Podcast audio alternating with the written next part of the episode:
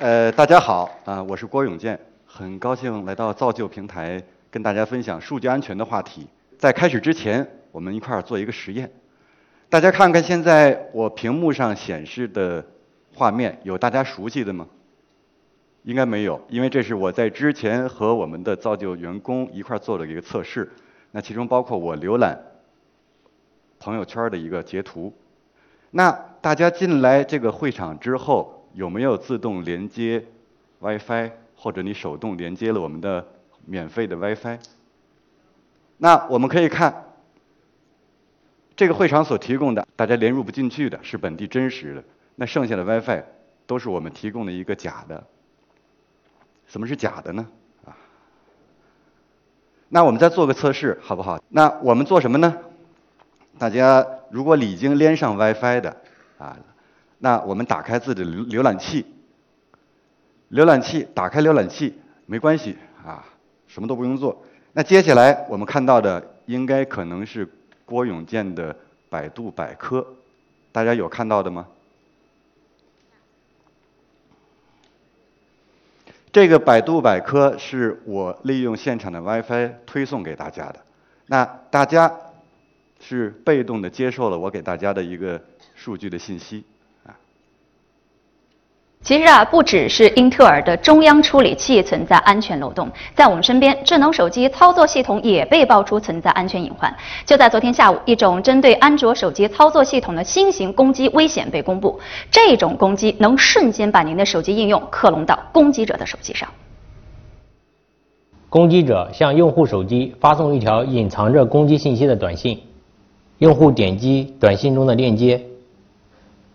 用户在自己的手机上看到的是一个真实的抢红包的网页，攻击者已经在另一台手机上完整的克隆了用户的支付宝账户，账户名、用户头像完全一致。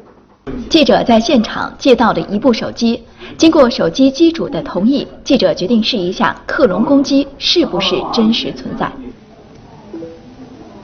现在我给你这台手机发了一个短信，短信里有一个链接。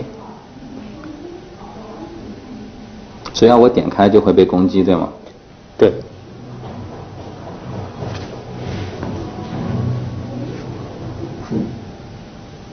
我现在看到的是一个抢红包的一个网页。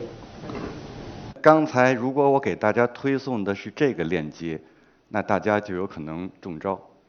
这实际上是安卓手机很早以前的一个漏洞，只不过最近被应用到了诈骗的这么一个这个。应用上啊，那所以，我们如果一旦连接到一个公共的 WiFi 的时候，我们都可能面临这样的风险和问题啊。所以给大家的建议就是，以后去任何的公共场所，不要去连接它的公免费的 WiFi。那我们再看另外一个案例啊，大家都知道斯诺登，斯诺登原来是美国 CIA 的一个员工，那之后呢，他到联国家安全局。的一个外包公司继续服务，他在外包公司里接触了大量的国家的秘密，其中看到了一个文件叫“棱镜门计划”，他看到以后就怒了，那他就说：“美国政府怎么能干这样个事儿呢？你们怎么能监控我们每一个老百姓和外面外国人的这种联系呢？”所以说他不干了，他约了《卫报》《华盛顿邮报》，把“棱镜门计划”的文件给了记者。然后他开始了亡命天涯的逃亡。那这个故事只能告诉我们，数据的泄露是非常的，是就随时可以发生在我们身边。那我们现在进入了大数据时代，大数据时代能给我们带来很多的生活便利，能给我们定向的推送，能够给我们很多很多的这种数据的服务。那实际在大数据背后隐藏着什么呢？我们每天的数据都在被收集着，被应用于大数据的分析。啊，说好了是造福人类啊，说说不好啊，那就大家自己分析。那我们利用数据可以描绘出我们一个立体的肖像。我分析了我的手机，这是我手机里的数据。那里面可以看到苹果的定位告诉我曾经在出现过哪些地方。那我在一个月的时间出现了北京。武汉、广东、天津，然后我导航告诉我去哪儿了。我们去过哪儿呢？你再看看我去过哪儿。我在武汉的很多的活动范围都有。那我去过了一个酒店，在具体的时间，什么时间我去过，几点我去到了哪个酒店。那幸亏我媳妇儿不是搞取证的。我媳妇儿如果搞取证的话，她会问我干嘛去了。那还能知道什么呢？可以知道我们我喜欢什么书，我喜欢什么新闻，我关注什么，等等等。我的手机告诉我的东西远不如互联网大数据公司告诉我的多啊。那最近爆出了一个非常可怕的一个事件。十四亿的明文数据在暗网上被泄露。十四亿明文数据的概念是什么呢？每个账户密码都是直接我们看得见的，直接拿这个密码就可以去登录的。那我下载了这个库之后，我们看到里面都有什么数据呢？淘宝、LinkedIn、天涯、雅虎、邮箱密码。我们公司的同事都用这些密码去测了一下，发现我们百分之九十的用户、公司的员工，这里面密码都在里面。而我的一个个人邮箱密码也有。那我们公司唯一没受泄露影响的，就是几个清洁卫生的阿姨。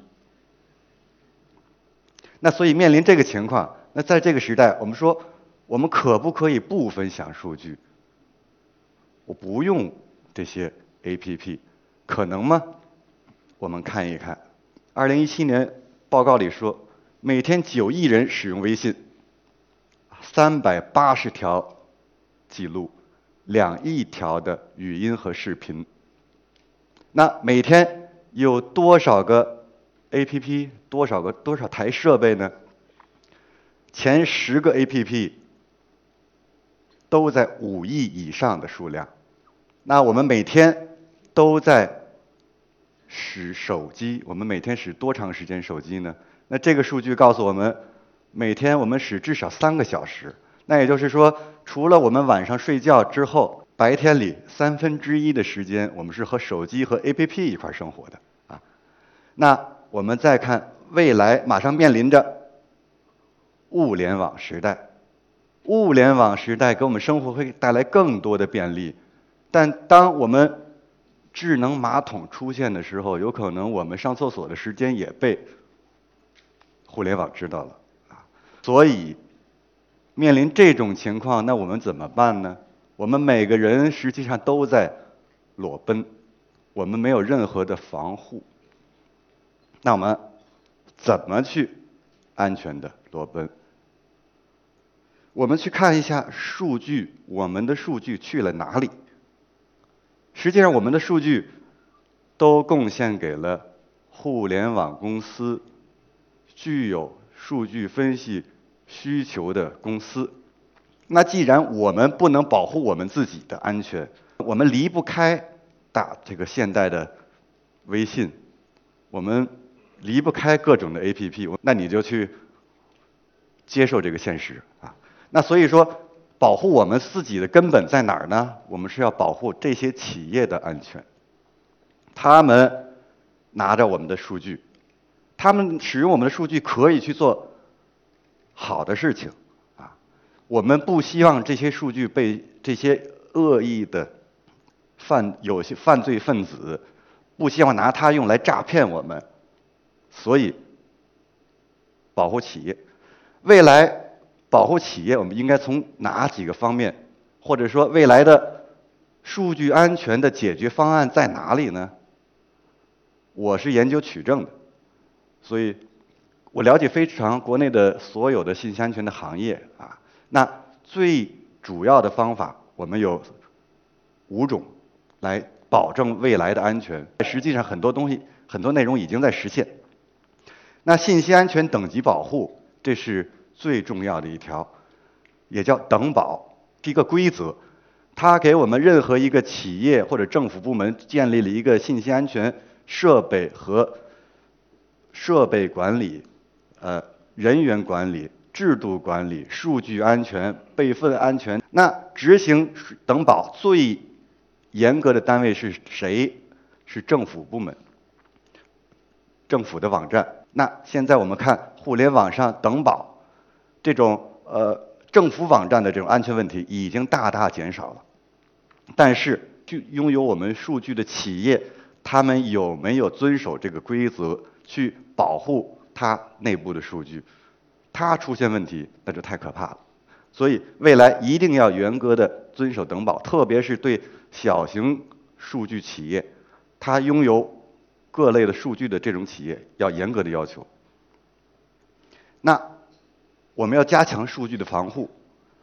边界的概念是在我们有些单位说，我们严格的遵守保密规范，内网外网是隔离的，数据是不可能交换的，我们内部的数据是不可能出去的。但是不是呢？有一个病毒叫阵网，大家不知道了解不了解？阵网病毒主要发生在伊朗。而且重点针对的是伊朗的核电国家电网设施，这么一个病毒非常特别。那它发明者是谁呢？据说是美国和以色列。他不希望伊朗的核发展起来。那阵网病毒最终通过 U 盘从外网传染到研究机构的网络里面。把拥有相应的特定硬件设备的机器给摧毁，同时伪造信息说我还在正常运转，没事儿，所以它影响了这个伊朗的核核发展。所以边无边界防护，我们一定要打破这个内网和外网边界防护的概念，不是说有内网外网我们就安全了，而是说我们关注的是什么呢？我们关注的是数据，不是门口站了一个保安，我屋里就安全了。而是说，我希望有一个贴身的保镖跟着我，随时替我挡子弹，那可能我是安全的。这就是无边界数据防护的概念。我们要根据重点的数据在哪儿，随时保护它，这就叫无边界防护。现在很多企业也在做无边界防护的研究。数据产生了，在网络内部产生，在企业内部流转，那数据的出生。到修改，到删除，到流转，到发送出去等等，这个过程我们缺乏一个监管。有些单位说我们有内部审计系统，我们有日志来记录所有的数据的行为，但是记录的不完整。那这个呢，我们要加强数据的监管。那比如说，当我们发现斯诺登。不该拥有这个文件，但是这个文件出现在他的电脑里，这个行为就是违规的，就是反常的。那我们就应该去立刻关注这个行为，来报警，来抓住斯诺登，不让这个数据出出去。那这是合理的，但是目前监管流程并不完善，未来应该去加强数据的监管。那我们进行了各种各样的保护，我们觉得我已经保护我的数据。保护的很好了，但是还是有可能出事儿。为什么呢？因为总有一些新的漏洞被爆出来，被一些黑客所应用。啊，大家如果关注信息安全的话，我们可以天天会发现不断的有一些新的漏洞被爆出来。就刚才我们看到的视频，这个病毒一样，这个漏洞存在了几年，竟然没有被发现。现在应用出来了，大家很害怕。实际上，我们每天的按每天生活里可能还有这样的事情发生。那遇到问题怎么办？别怕，计算机取证、电子数据取证啊，网络取证、手机取证，我是做取证的啊。我们需要找取证专家。取证是什么意思呢？电脑界的法医啊，我们去可以把一个事件的从头到尾发生发展追溯还原回来。变成我们去做打官司保护自己的一个证明手段。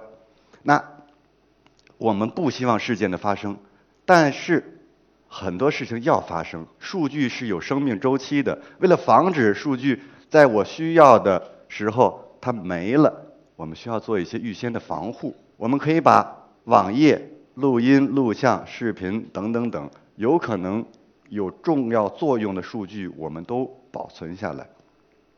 打官司时候可以交给律师，让律师用这些证据来保护我们。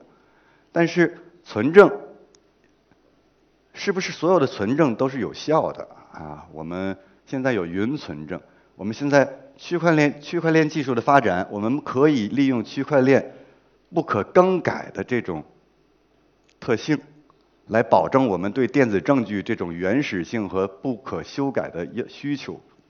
那区块链技术和存证相结合，变成区块链存证的时候，那有可能对我们未来的发展整体安全是有一个保障的。所以说，我们刚才综合了所说的几点技术：无边界防护、证据链监管加存证，那再加规则，我们用等级保护的规则来制约企业。在出事儿的时候，利用取电子数据取证作为武器来保护我们自己，这就是整个未来我认为对数据安全的一个变革。那未来量子计算现在又有了突飞猛进的发展，有没有可能在未来量子计算又能成为保护我们数据安全的一种全新的方法呢？